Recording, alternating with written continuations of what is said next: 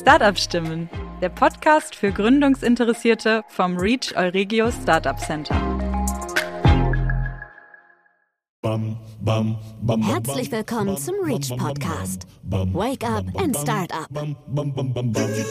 Willkommen beim Gründerin Talk des Reach Podcast. Ich bin Friedrich Grimm, Startup Coach am Reach, dem Euregio Startup Center und spreche heute mit Christopher Stein, Gründer von Quality.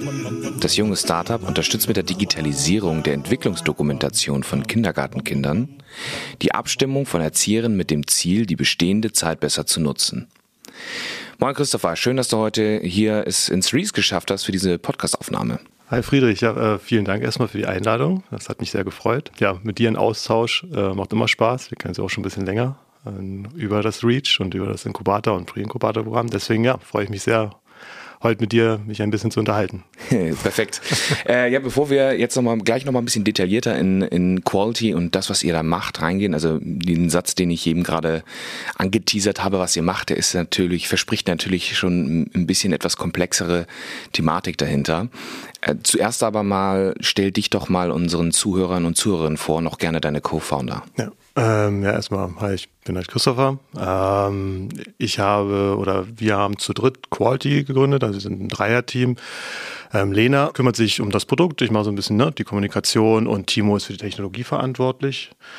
Von ich, jetzt mich alleine vorzustellen, es hat sich alles halt so organisch ergeben, würde ich mal sagen. Also ich habe äh, im Studium, ich habe recht früh Lena kennengelernt. Äh, man muss dazu sagen, Lena und ich, äh, wir sind äh, nicht nur in der Company zusammen, sondern auch ähm, wirklich neben. Wir sind verheiratet und haben auch ein Kind. Und Lena habe ich rechtzeitig kennengelernt. Das heißt, das war im Studium, da war ich in Frankfurt äh, am Main gewesen, habe beim Spielwarenhersteller beim Hotel für so kennt wahrscheinlich die eine, der eine oder andere äh, Hot Wheels, Barbie und sowas, ähm, mhm. da im Marketing äh, Praktikum gemacht und dann noch als Werkstudent gearbeitet. Da habe ich damals Lena kennengelernt und ähm, Genau, es war super, eine super spannende Zeit. Ich fand den Markt super spannend, also Spielwaren und damals schon so ein bisschen so das alles mit Kindern und wollte, habe das schon immer im Kopf gehabt, dass mir einfach dieser Bereich gefällt. Das ist immer mhm. so die Idee, irgendwas halt für jemand anderes so ein bisschen zu machen und für Kinder für Spaß zu sorgen.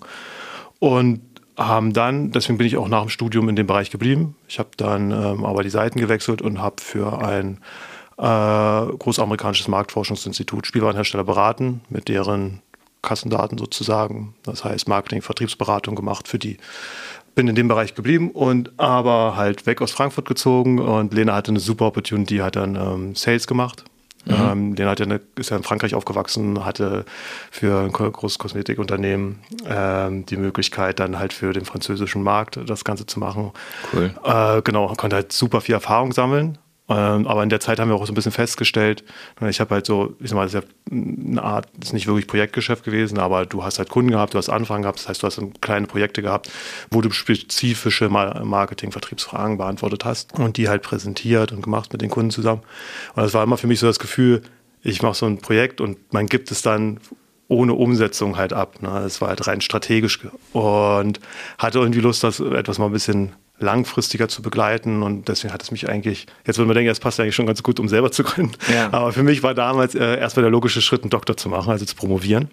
Und so bin ich dann nach Münster gekommen, ähm, promoviert hier aktuell am Institut für wertbasiertes Marketing im Bereich, äh, ganz grob gesagt, Aufbau von digitalen Interfaces. Mhm. Und Lena ist dann damals mitgekommen ähm, und promoviert auch hier, äh, auch äh, recht passend, auch äh, ein Thema im Bereich äh, ich sag mal, Startup und, und Teams, Aufbau von Startup und Teams, Controlling von Startups. Ähm, was halt auch super passend ist. Und wir waren eigentlich schon immer so ein bisschen in den Ko Kosmos. Lena noch ein bisschen mehr eigentlich als ich. Mhm. Den hat äh, vorher Entrepreneurship Marketing gemacht. Mhm. Äh, den Ma äh, Entrepreneurship Master gemacht, war eine Zeit lang an der WHU, hat auch schon vorher ein Startups Praktika gemacht und war da schon so ein bisschen mehr drin als ich. Ähm, wenn man zusammenlebt, ne, dann treibt sich das halt gegenseitig. Klar. Ich habe halt einfach durch den Doktor gemerkt, das macht mir super Spaß, dieses eigenständige, langfristige selber aufbauen. Und dann hat irgendwann, ja, zum Glück, ähm, äh, Thorsten und Sonja, also Professor Genster und Professor Wiese, gesagt, ähm, so im Gespräch, ne, man unterhält sich ja, wenn man einen Doktor macht, hey, was möchtest du denn eigentlich danach machen? Und dann habe ich so ein bisschen reflektiert und gemerkt, dass ich also zu dem Moment jetzt gar nicht so den Plan habe, wieder zurück in dieses Corporate zu gehen, sondern eigentlich diesen eigenständigen, sehr langfristigen Plan und selber aufbauen, weiterverfolgen müsste und mich selbstständig machen möchte. Ja. Und Genau, ich glaube, zwei Wochen später habe ich dann einfach mal so eine Idee gepitcht, einfach mal um so Feedback zu bekommen, weil es ja ähnlich funktioniert wie mit dem Doktor. Ne? Da holst du halt auch immer Feedback. Wie läuft das? Wie läuft dein Projekt? Ja. ja, und genau, und so war eigentlich das, glaube ich, so mein erster Pitch, mehr oder weniger vor den beiden. Ja. Was war das für die Idee damals? Das war, das war eine ganz andere Idee. Also, das heißt nicht ganz anders. Es ging eigentlich um ähm, Kindern das Lesen wieder näher zu bringen. Wir kamen halt aus dem, aus dem Spielwarenmarkt, aber mit dem Hintergrund, halt das mit digitaler Technologie zu verbinden, aber nicht so, dass du sagst, halt was so Standard, was man im Kopf hat, ne, Kinder vor Tablets setzen oder so, sondern wirklich die Bücher wieder zu pushen, aber mit der Hilfe von Technik, mit äh, Sprachsteuerung und so weiter, sensorisch äh, Sinne anzuregen, ist ein bisschen, wenn man es jetzt nicht so schnell erklären kann, heißt es, äh, es war auch richtig, die Idee vielleicht liegen zu lassen, den Pivot zu machen. Äh, damals haben wir dann aber, ähm, da habe ich ja am Lehrstuhl gearbeitet und dann hat Timo, äh, ich betreue ja auch am Lehrstuhl Bachelor-Masterarbeiten, hat Timo bei mir eine Bachelorarbeit geschrieben. Und mhm. Timo hat eigentlich hat schon Master in Informatik gemacht. Mhm hatte aber super daran Interesse, halt so eine Schnittstelle zu sein, nicht nur rein zu programmieren, sondern gern eher so dieses Projektmanagement ähm, und das hat noch einen Bachelor in BWL hinterher gemacht damals. Und das heißt, ich habe Timo halt in seiner, mit seiner Bachelorarbeit betreut und Timo hat ähm, was programmiert für Forschungszwecke, was halt super interessant war. Also ich habe Timo kennengelernt, wie er arbeitet, war ein ähm, super engagierter Kerl, hat eine, es, ja, wir waren halt irgendwie so von arbeitsmäßig auf einer Wellenlänge. Und genau, und dann habe ich einfach, als es vorbei war, als seine Arbeit durch war, das ging, verging dann auch so ein bisschen Zeit und ich habe das erste Projekt, wo ich, ich habe mir versucht, selber Programmieren beizubringen. Es hat einfach, einfach e ewig gedauert und es hat funktioniert, aber dann habe ich halt jemanden gesucht, der das so ein bisschen mit übernimmt. Und habe dann äh, gedacht, ach, ich kenne ja Timo. Ja. Der war ja Informatiker. Genau, und dann habe ich ihn einfach angerufen.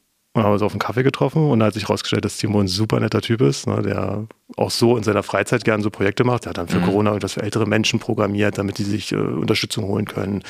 Hatte schon mal ein anderes Projekt, so äh, was er gebaut hat und halt einfach an sich halt super gründungsinteressiert ist. Wir haben halt schon zusammen gearbeitet, mehr oder weniger, ne, durch die Bachelorarbeit. Und dann hat sich das einfach alles gefügt, ja. Und darüber habt ihr euch dann im Endeffekt gefunden. Genau. Und das weiß ich auch noch, weil ihr mit der ursprünglichen Idee äh, über Thorsten seid ihr dann ja zu uns hier ans, äh, natürlich auch ans Reach gekommen, genau, ja. in den Präinkubator gestartet und ähm, wir haben ja in der Zeit sehr viel zusammengearbeitet und äh, die ursprüngliche Idee. Jetzt musst du mal an unseren Zuhörern und Zuhörern mal erklären, wie ihr diesen Pivot vollzogen habt. Wie seid ihr von dieser ursprünglichen Idee, was ja im Endeffekt eine Art ich sag mal, wie so eine Tony-Box war, mhm. bloß eben mit einer Geräusch, äh, im Bereich Geräusch und äh, vielleicht auch ähm, Projektor, ja, Unterstützung, visuell. visuelle genau. Unterstützung fürs Lesen, wie ihr von diesem Case auf euren jetzigen Case gekommen seid. Vielleicht musst du vorher noch mal ganz kurz in zwei, drei Sätzen erklären, was Quality jetzt genau macht und dann einmal diesen Pivot erklären, weil das ist mhm. ja super spannend. Ja, oder ich, wir wussten ja, ich erzähle es einfach so, wie wir den Pivot gemacht haben, weil so ja. haben wir auch gelernt, wie, ja, wie, wie, wie, der Markt funktioniert. Ich glaube, das ist äh, das ganz lustig, weil es halt für uns auch super neu war. Ja. Ne? Also Kindergarten, wir kommen ja, also meine, meine, Mutter hat einen Kindergarten und meine Oma hat einen Kindergarten gehabt, meine Tante arbeitet einen Kindergarten. Also es ist schon irgendwie in der Familie. Ich bin mit BWL woanders gewesen. Also, aber wir haben eigentlich grundsätzlich, waren wir nicht aus dem Bereich. Äh, das war so damals, dass wir, wir wollten, unser Ziel war es, etwas, oder im weitesten Sinne ein Spielzeug zu machen, was aber einen sehr, einen Ansatz hat, Kinder zu unterstützen beim Lesen, weil Lesen und Sprache ist halt ein entscheidender Faktor halt für zukünftig Erfolg in der Gesellschaft, was auch immer. Und haben dann überlegt, äh, ja, wen kann man denn am besten fragen, um Feedback zu bekommen, ne? einfach vom Interviewsmäßigen her. Mhm. Wer ist denn in diesem Bereich gerade frühkindlich? Also wann, wann wird vorgelesen? Wann entwickelt sich Sprache? Ne? Das ist so von null mhm und dann bis sechs und dann gehst du in eine Schule und irgendwann hast du die Maximalzahl der Wörter erreicht und dann wirst du nur noch besser, oder? Und dann haben wir gedacht, na, so passt ja eigentlich perfekt in den Kindergarten. Also mhm. lass uns die Pädagogen anrufen und dann haben wir einfach, ja, ja recht random, erstmal, ich glaube, mit 20 Kindergärten telefoniert mhm. und einfach wollten eigentlich dieses eine Produkt irgendwie validieren. Und die haben immer kurz was dazu gesagt und dann halt immer erzählt vom, von Riesenproblemen, die sie haben durch Personalmangel. Ne? Ja. Die haben einen Riesen, man muss dazu sagen, das wussten wir zu dem Zeitpunkt auch nicht, äh, dass sieben von zehn Kindern aktuell halt nicht kindgerecht betreut werden können im Kindergarten. Auf, Viele? Sieben von zehn? Ja, sieben Kindergarten ja. aufgrund des Personalmangels. Das heißt also, der Personalschlüssel geht irgendwo nicht auf. Es gibt zu wenig Erzieher für die Anzahl von Kindern, die zur Verfügung ja. stehen. Ne? Das, dann haben wir halt in den Gesprächen gelernt, so hey, das hat halt enorme Auswirkungen auf diesen ganz, wie, betreue ich denn die Kinder? Ne? Also wie fördere ich die Kinder? Wie, es ist ja auch schon, auch Kindergarten ist schon eher, ist eine andere Form von Bildung, was wir jetzt verstehen in der Uni oder in Schulen, aber das ist halt eine Form von Bildung, die halt auch motorisch oder sensorisch und sowas abläuft, also mhm. auf anderen Ebenen, die halt der, den Grundstein für unsere, mhm. sagen wir, schulische Bildung danach bilden. Und das, haben, das hat halt enorme Auswirkungen. Ne? Wenn du das nicht fördern kannst, nicht kindgerecht, ist das halt ultra schade für die Kinder. Und wenn man sich überlegt, ich meine, sieben von zehn Kindern und es gibt da haben wir so, haben wir halt ein bisschen angefangen zu recherchieren nebenbei und haben halt festgestellt, ja, wenn 70, 80 Prozent und äh, der Kinder in den Kindergarten gehen und es einen gesetzlichen Anspruch mittlerweile auf Kindergartenplatz gibt, das heißt, es wird steigen, ja. dass es eigentlich so dann irgendwann 80, 90 Prozent der kompletten zukünftigen Gesellschaft sind. Ja. Und dann ist uns klar geworden, oh, das ist extrem große Struktur. Das ist ein Problem dann. Man, man denkt, das ist ein kleines kleiner, kleiner Bereich. Ne? Ja. Aber das ist ein Bereich, der halt Auswirkungen halt auf äh, 80 Prozent und 90 Prozent der zukünftigen Gesellschaft hat. Genau. Und dann haben wir gedacht, so, uff, aber wollten das Ganze noch nicht wahrhaben. Das war ja eine Zeit dann mit mir, mit, ne, wo wir beide dann auch schon viel im Austausch waren. Und du hast schon immer gesagt, so, ja, aber du hast, was, äh, so dieses, hast unser ursprüngliches Businessmodell immer schon sehr gechallenged. Mhm. Aber wie das ist, wenn man so lange an etwas arbeitet, lässt man das halt ungern los. Ja, ähm, ja stimmt. Ich erinnere mich, ja. genau, und ich wollte äh, das nicht richtig, das heißt nicht eingestehen, aber habe das natürlich schon im Kopf gehabt. Ich habe es halt gemerkt, dass mhm. die andere Seite geht halt viel, viel schneller voran. Also wir, die haben den Hörer in die Hand genommen, haben uns fünf Minuten davon was erzählt und dann aber eine halbe Stunde so was anderem. Und deswegen habe ich Timo gefragt, ob wir denn nicht E-Mail-Adressen von deutschlandweit Kindergärten irgendwoher kriegen können. Das heißt, mhm. wir haben dann an 300 einfach, ich wollte es halt einfach wissen, ne? ist ja. das jetzt wirklich was mit diesem Personal, dass wir da etwas heben können oder nicht? Und haben einfach eine kleine Umfrage, einen Umfragelink gemacht, 300 E-Mail-Adressen von Kindergärten aus komplett Deutschland gesucht und dann die angeschrieben. Und die erste Überraschung war, dass wir eine Response Rate von, ich glaube, 35 Prozent hatten. Wow. Und ich weiß nicht, was ein normaler, wenn du so einen Newsletter, den du ja selber schon abonniert hast, wie da die Öffnungsrate ist. Aber wir hatten also 35 Prozent haben die Survey durchgemacht. Ne? Also das war das halt. Schon krass. und wir hatten die Überschrift halt unter Personalmangel. Das heißt, wir wussten, okay, krass, da haben wir einen Schwarz getroffen. Und da drin in der Umfrage hatten wir, es ging halt so ein bisschen, wie kann man denen helfen und einfach um den Markt zu verstehen. Und die Frage so, hey, wenn wir eine Lösung dafür haben, können wir euch kontaktieren. Und davon haben dann nochmal 50 Prozent gesagt, ja, hier, Kontakt da, ruft uns an. Und dann dachten wir so, ja, okay, äh, lass das andere mal sein, lass uns hierauf konzentrieren. Ja. ja. Und damit ist dann quasi der Grundstein gelegt worden für Quality ja, und die, die, die dann, ja, jetzt spätere Entwicklung von euch. Genau, genau. Dadurch ist dann eigentlich, dann mussten wir uns halt selber erstmal finden, was das bedeutet. Und was bedeutet dann das überhaupt? Aber mhm. der, das, sagen wir so, das, der Business Case, weiß ich nicht, das Problem hat sich einfach nur verschoben. Ja. Wir haben ein anderes Problem entdeckt und wir haben einfach, wollten einfach ein anderes Problem dann im Endeffekt lösen. Ja. Wussten aber auch selber noch gar nicht viel. Also, Welche Probleme habt ihr denn jetzt dann dadurch entdeckt? Ähm, genau, also deswegen der Markt ist das halt ein bisschen komplizierter. Es gibt, ähm, also Grundding kann man sagen, halt durch den Personalmangel verliert halt oder haben Kindergärten Probleme, die Qualität aufrechtzuerhalten, ne? weil Erzieherinnen müssen halt die Kinder zusammenhalten und haben halt kaum Zeit, sich noch konkret um, Förder um konkrete Förderung und sowas zu kümmern. Und eigentlich der Grundstein, was wir so ein bisschen herausgefunden haben, für diese ganze Arbeit im Kindergarten ist, es gibt so eine gesetzlich vorgeschriebene Dokumentationspflicht, wie sich Kinder entwickeln mhm. in der Zeit, wenn sie da sind. In verschiedenen Bereichen. Ne? Das kann sowas sein, wie was ich erst gesagt habe, das ist jetzt nicht so typisch, was wir jetzt kennen, so typisch Mathe und Einzelne, das machen jetzt noch nicht, aber es geht dann halt um sprachliche Entwicklung, soziale Interaktion oder, oder, oder. Da gibt es verschiedene Bereiche. Und das ist eigentlich so ein bisschen der Grundstein. Weil wenn du gut dokumentierst, wie sich Kinder entwickeln, kannst du auch gut ableiten, wie du Kinder, wie du Zeit mit Kindern verbringst, wie du liebevolle Zeit mit Kindern verbringst, also wie du die Stärken, gerade, es geht nicht mal um, man, denkt halt oft, das Ziel ist halt auch Defizite, also so eine Art Frühwarnsystem, aber eigentlich geht es um Stärken zu erkennen, um die Kinder halt dann daraufhin zu fördern. Und wenn du dafür aber keine Zeit hast, dann fällt das, ich sag mal, das Konstrukt ja dann auch so ein bisschen zusammen. Und die Erzieher haben sehr wenig Zeit aufgrund des Personalmangels und die Dokumentation nimmt einen großen Anspruch oder Zeitanspruch ja, also die brauchen sehr, sehr lange dafür. Genau. Und dann haben wir gedacht, okay, alles klar. Ja, dann, äh, wie läuft das mit der Dokumentation her damit? ja. Und da hast du da mal, hast du da mal ein Beispiel, wie das, bevor ihr jetzt kommt, wie das sonst eigentlich mit der Dokumentation aussieht? Ja, also ich kann also so ein Beispiel, um es ganz grob zu machen, also das haben wir wirklich mehrfach gehört. Das ist für, man muss dazu sagen, ne, wir sind, die meisten von uns, auch wahrscheinlich die meisten, die zuhören, haben ja einen Standard-Computerarbeitsplatz. Das heißt, wir sind für uns gehört ein Laptop ja nicht nur oder ein Mobiltelefon nicht nur in der Freizeit dazu, sondern halt acht Stunden am Tag Minimum. Das heißt, wir sind da super geübt. Das ist natürlich, ein Kindergarten ist kein Computerarbeitsplatz. Ne? Die sind dafür, die Leute dort sind geschult und ihre Arbeit zu machen halt mit den Kindern, genau eigentlich nicht damit. Und deswegen es scheint das, wenn man da sowas hört, etwas fremd, aber gibt halt irgendwie im Umkehrschluss auch Sinn, warum das so läuft, wie es läuft. Mhm. Also, also als Beispiel, eine Dokumentation wird meistens auf dem, es ist nichts digital oder sehr, sehr wenig, das fängt gerade erst an, auf ein Blatt Papier geschrieben oder an ein Heft, es gibt dann auch so Bögen dafür, dann werden wird eine Digitalkamera meistens zur Hand genommen, Fotos gemacht. Die Fotos werden dann im Umkehrschluss auf den Stick geschoben, weil es meistens vielleicht keinen Drucker gibt oder der nicht so gut ist. Mit dem Stick wird dann in ein Fachgeschäft des Vertrauens, wie zum Beispiel DM gegangen, um die Fotos auszudrucken. Krass. Die werden ausgeschnitten, dazugeklebt, ne, wenn man sich überlegt. Allein schon der Gang zu DM. Aber ja. sie müssen es halt machen, weil es ja. ist halt so, es ist halt ein Qualitätsstandard, ne? Also ja. das ist ein Qualitätsmerkmal. Wenn ich halt auch mit den Eltern spreche, wie und Bilder zeige und sowas, das möchten auch die Eltern wissen. Das heißt, du kannst es nicht weglassen, aber der Weg dorthin ist super kompliziert und ich verbringe eigentlich Zeit mit administrativen Arbeiten, die nicht zur Qualität im Kindergarten beibringen. Ne? Also jetzt zu DM zu laufen.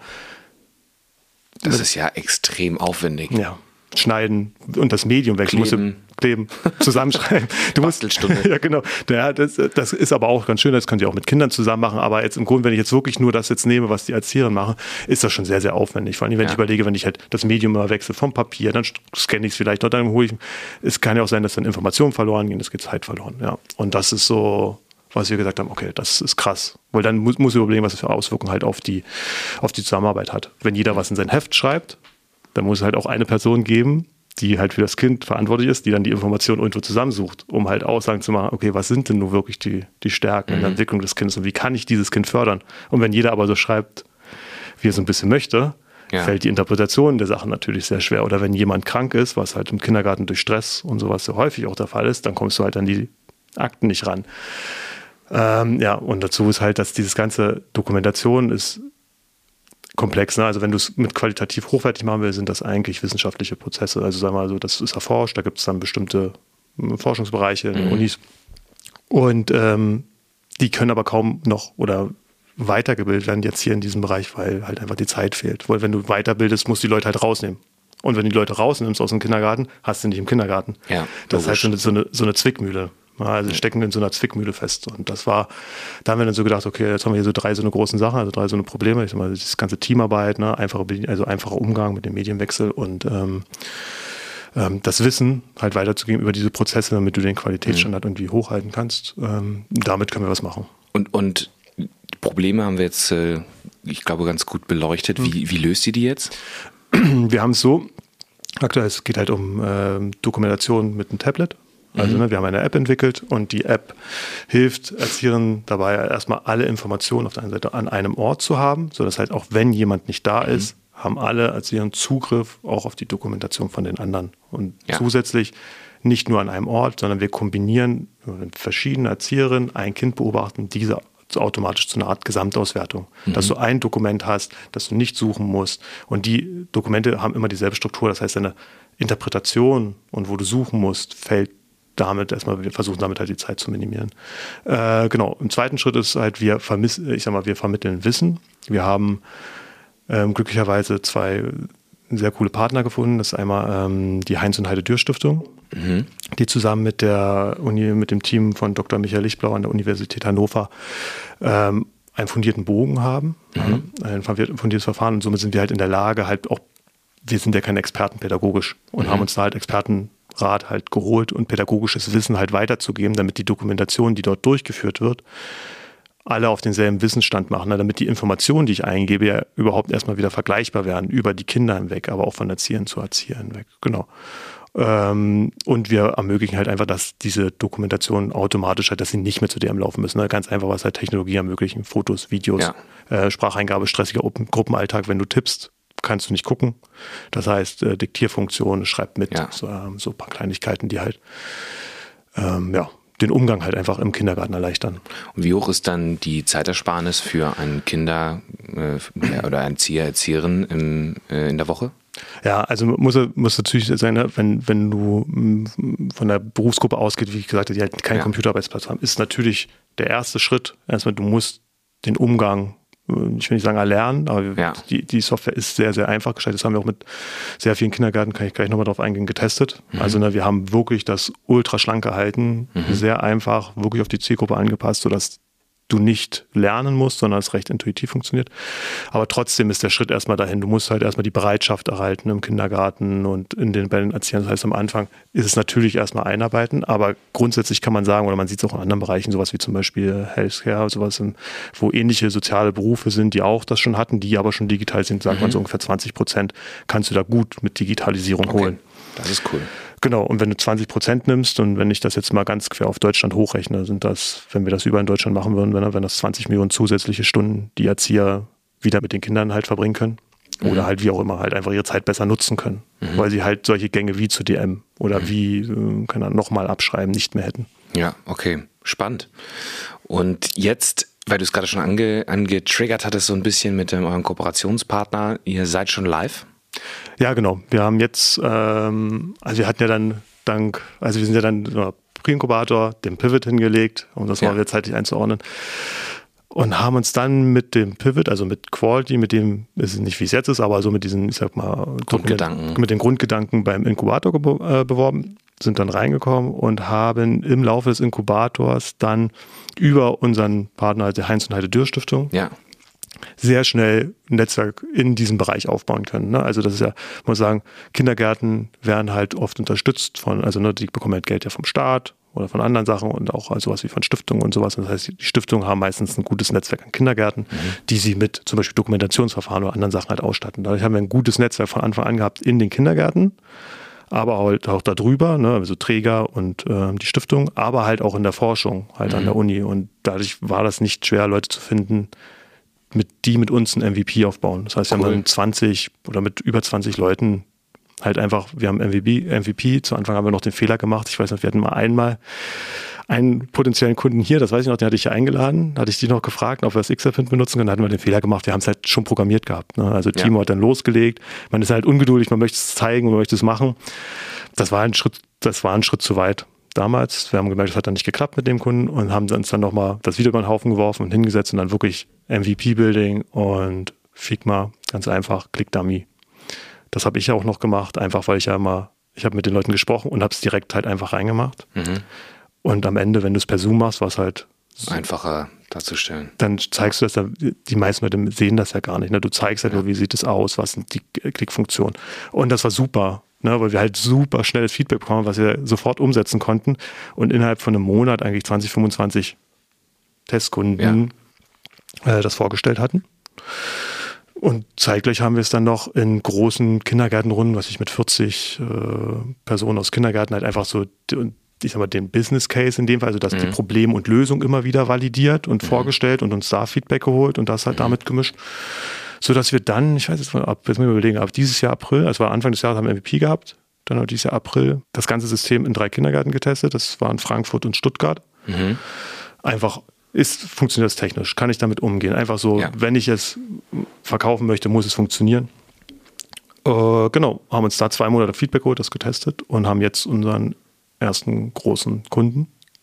Und das Glückwunsch. Ja, und wir statten gerade jetzt äh, die Landeshauptstadt Hannover aus, den Träger Landeshauptstadt Hannover, was für uns natürlich, also ich muss mal sagen, ne, wenn man ein halbes Jahr zurückdenkt, ist das natürlich für uns ein Riesensprung, weil es halt eine Landeshauptstadt Extrem ist. schnell dann. Genau. Und wir halt sofort im B2G-Bereich sind, was ja normalerweise auch geprägt ist von sehr langen Sales Cycles und so. Deswegen muss man wirklich sagen, dass wir auch jemanden gefunden haben ähm, in dem Bereich, also die Landeshauptstadt, also die Hannover, die ganze Abteilung da, die richtig Lust haben auf Digitalisierung, die jetzt auch Lust haben mitzugestalten und deswegen da auch selber Hebel in Bewegung setzen und das macht halt super Spaß.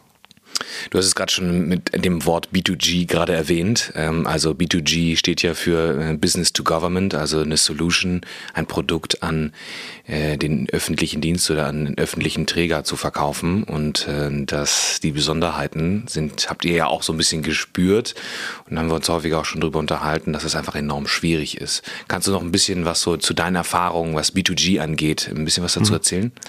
Ähm, ja, gern. Es ist, also es ist, hat viele Besonderheiten, aber vorweg, also ich finde es super spannend. Ne? Es macht, mir macht das super Spaß und ich würde es jederzeit wieder so machen, weil es erstmal vom Prinzip her, ne, ich bin, ich habe, ich komme komm rein aus dem BWL-Sektor. Ne? Für mich ist so eigentlich B2C, B2B, ja. äh, schnell Produkt und so. Und ich finde das einfach super spannend, einen neuen Einblick zu haben, wie sowas funktioniert. Also, und die Herausforderung oder was grundlegend, sage ich jetzt mal, anders ist, ist, dass wir sehr, sehr lange Sales Cycles haben. Mhm. Das heißt, wir, bis eine Entscheidung gefallen ist, ob ein Produkt eingeführt wird oder nicht, können halt auch mal anderthalb Jahre vergehen. Ne? Mhm. Also das haben wir zum Glück. Also wir hatten schon mal eins, so Anträge und sowas, die dann halt, die nicht funktioniert haben und äh, haben auch die ganzen Prozesse, das schon mal so ein bisschen gesehen. Und aus diesem Grund ist die zweite, ich mal die zweite Hürde ist, wenn du das einreichst und wir wissen ja, der Staat oder Deutschland, wir sind jetzt nicht gerade äh, digitalisiert von Grund auf in Deutschland im Gegensatz zum anderen. Das mhm. heißt, die die Hürde, die du nehmen musst als Unternehmen, um, die, um den Leuten die Sicherheit zu geben, dass du das auch, also dass du das ernst meinst, dass du es richtig machst, das ist, ähm, ja, würde ich sagen, ein bisschen höher als in anderen Bereichen. Ne? Also die Risikofreudigkeit einfach. Also, wobei das Risiko mal so ein bisschen äh, negativ behaftet ist, aber einfach, komm, wir sind ein recht junges Unternehmen. Äh, wir können jetzt nicht sagen, hier, wir haben schon mit 20 anderen Leuten gemacht. Ähm, mhm. Und das ist natürlich irgendwo ein Risiko, äh, darauf zu vertrauen. Und das, ich meine, das sind einfach so grundlegende Sachen, wo man das Ganze ein bisschen anders denken muss. Aber das geht, indem wir einfach, ich glaube, fast ein halbes Jahr eigentlich nur in Netzwerk, Vertrauensaufbau und das wirklich als Partnerschaft, das sehen wir auch immer noch so. Ne? Also wir, mhm. klar ist das unser Kunde und wir möchten ihn zufriedenstellen, wir machen das, aber wir machen das, wir haben zusammen eine Vision. Mhm. Und ich glaube, das ist auch ein ganz großer Unterschied, und zum Beispiel zu B2B, dass du halt, dass die Kunden vielleicht etwas ähm, dadurch, dass sie vielleicht noch nicht so weit sind in Digitalisierung, wenn wir jetzt von digitalen Geschäftsmodellen ausgehen, äh, dass du die ein bisschen mehr beraten musst. Ähm, aber dafür machst du das zusammen. Ja, du hast halt ein bisschen mehr Zeit oder Manpower, die du daran investieren musst, was du vielleicht beim B2B nicht hast, weil die Leute genau wissen, was sie möchten. Mhm. Aber dafür, glaube ich, hat das enorme Vorteil für das Produkt, mhm. weil du das Produkt super schärfen kannst dadurch. Ne? Also du machst das zusammen und es hat das Ganze mehr so einen Projektcharakter und macht halt auch viel mehr Spaß. Ja. Und es ist vermutlich dann, wenn man einmal drin ist, dann rollt sich das relativ schnell dann aus. Genau. Also wir hatten jetzt die Erfahrung, wie gesagt, ne, also das mit der Heinz-Neide-Stiftung und der Universität von wie, wie wir es halt gemacht haben. Also ich meine, du weißt ja, wir haben ja einfach ja. überall angerufen, was ging. Ja. ähm, also muss man netterweise sagen, äh, da vielen Dank an Lena, ne, die hatte durch ihren Sales und sowas, äh, Sales-Erfahrung, äh, das macht ja auch super Spaß. Ne? Die ja. ist super Kontakte, halt, die macht, äh, baut Netzwerke auf und hält das und äh, der macht es halt auch Spaß. Also mir ja. macht das auch Spaß, aber Lena kann das, also ich weiß nicht, wie man das sagen soll. Es gibt ja so Leute, die haben das einfach in sich. Und ich glaube, Lena hat das. Ähm, die, ich bin da immer ein bisschen mit dem Kopf immer schon fünf Schritte weiter ja. und Lena erledigt das äh, hier und jetzt im, ich sag mal, in diesem operativen ja. Geschäft. Und äh, Timo setzt das dann um, deswegen hat das einfach, passt das irgendwie so ganz ja. gut. Und die hat halt damals einfach über angerufen und dadurch kamen wir dann halt, haben wir unser Netzwerk aufgebaut und dann rollt sich das halt mehr oder weniger von allein. Also mittlerweile ist es so, wir haben jetzt, sind jetzt gerade bei der Einführung, bekommen aber schon, also wir bekommen Anrufe, hätte ich halt nie gedacht, dafür, dass das, äh, dass Leute nach dem System fragen. Wie mhm. funktioniert das? Könnt ihr es bei uns vorstellen? Also große Träger. Genau, dass wir jetzt halt überlegen müssen, wie geht es weiter, weil es jetzt doch schneller Fahrt aufnimmt, als wir dachten. Sehr schön.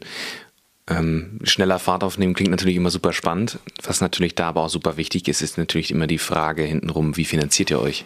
Ja, ja, also bis jetzt, bis jetzt schaffen wir es alles allein. Also wir sind zu dritt. Ihr bootstrappen komplett. Wir bootstrappen komplett, genau. Ähm, Liegt aber auch, was ich an der, an der Thematik, dass wir im B2G-Bereich, das, was du hast, ist halt in einer gewissen Maßen Zeit, ne? weil du den Sales Cycle, den kannst mhm. du nicht verschnellern. Mhm. Der ist so, das, was du machen kannst, ist die Gefahr nehmen, dass er scheitert, sag ich mal doch, in, mhm. auf letzter Instanz. Das heißt, das Produkt muss gut sein. Äh, Datenschutz ist ein Riesenthema. Da, sowas halt, ne? Also, dass du, dass genau feststeht, was machst du, dass du offen, transparent bist und sowas. Ähm, aktuell können wir das alles selber machen. Also wir haben jetzt auch durch den ersten Umsatz, aber müssen natürlich überlegen, dadurch, dass jetzt neue Anfragen kommen, ähm, ganze Infrastruktur, Service, sind wir jetzt gerade am überlegen, wie wir das machen. Und das ist gar nicht so leicht, sage ich jetzt mal, weil wir selber, wie gesagt, ne, wir sind wir können, selbst wenn wir Fremdkapital aufnehmen würden, werden wir damit nicht den Sales Cycle verschnellern können, mhm. sondern nur das Risiko, dass wir scheitern. Das heißt, wir müssten, also damit mit dem Geld können wir das Produkt anpassen, Verbindungen aufbauen und damit mhm. dann halt in anderthalb Jahren dann vielleicht die ähm, Kunden gewinnen. So, mhm. oder in einem Jahr. Oder wenn es extra Töpfe geht, geht, geht das auch schneller. Ähm, genau, deswegen sind wir gerade am validieren, was da für uns am besten ist wir sind uns gar nicht so ganz sicher als aktuell. Also Extratöpfe, weil ihr per se natürlich einen Kindergarten ja erstmal öffentliche Mittel bekommen muss, um erstmal eure Software einzukaufen, aber auch wahrscheinlich die iPads.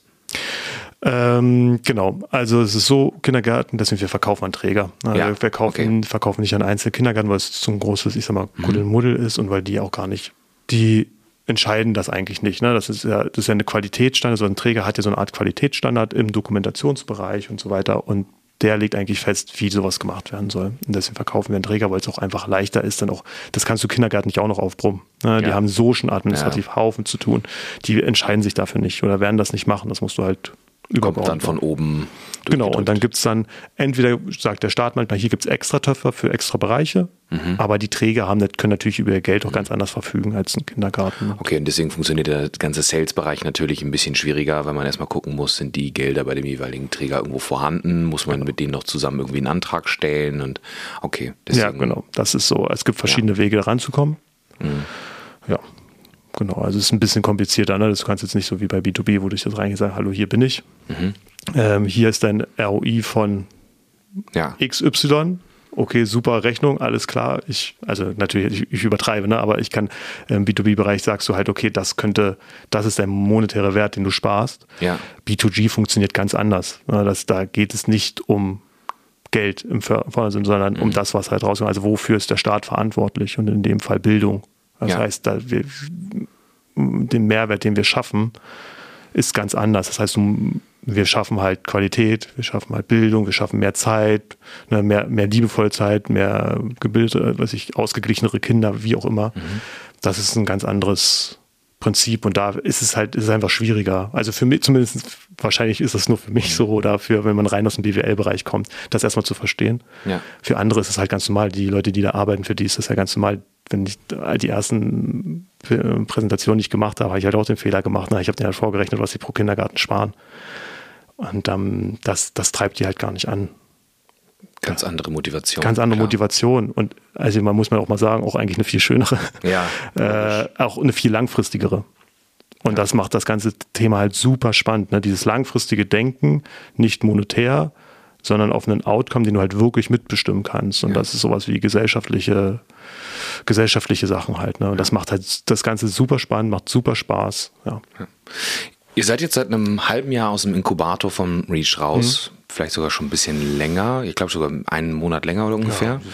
Ihr habt ähm, jetzt aber auch im Juni auf unserem großen Demo-Day pitchen dürfen und ähm, wir haben euch ja auch direkt, nachdem ihr raus seid aus dem Inkubator, als Buddies für spätere Startup-Batches ähm, und für andere Startups eben direkt mit eingesetzt, dass ihr die, die wieder unterstützen könnt. Ihr seid ja mittlerweile ein sehr, sehr etablierter und sehr wichtiger Teil auch der Münsteraner Gründungsszene.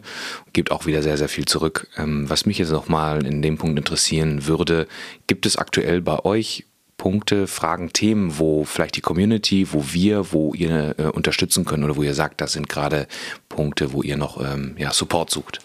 Äh, ja, also wir suchen, was, wie ich es gerade schon angedeutet habe.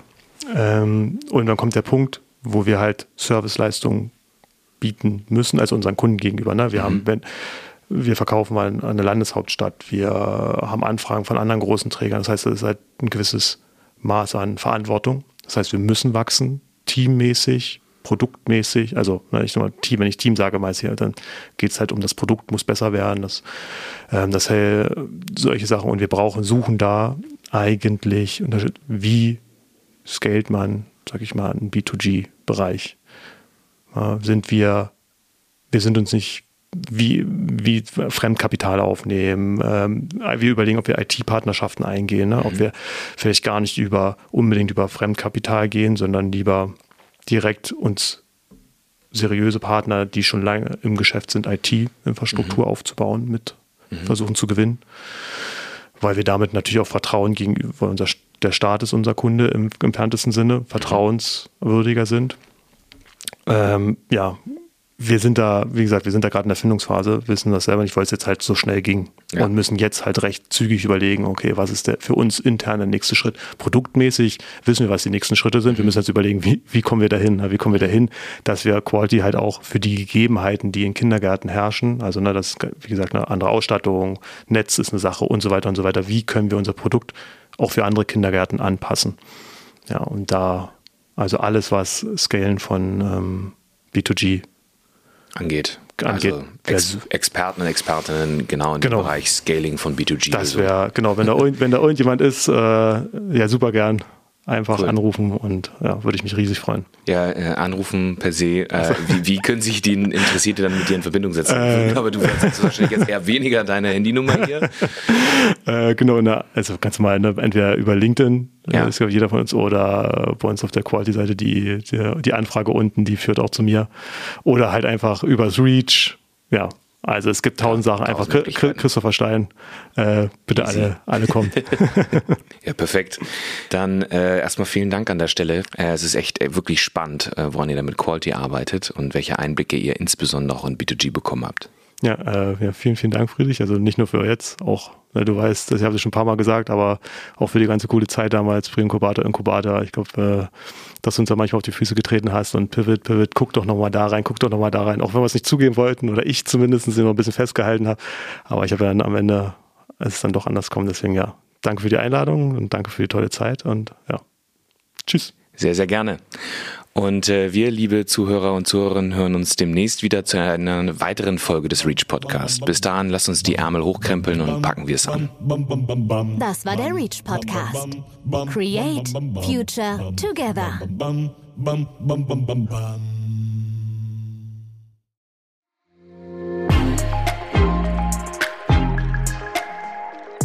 Reach from Science to Startup.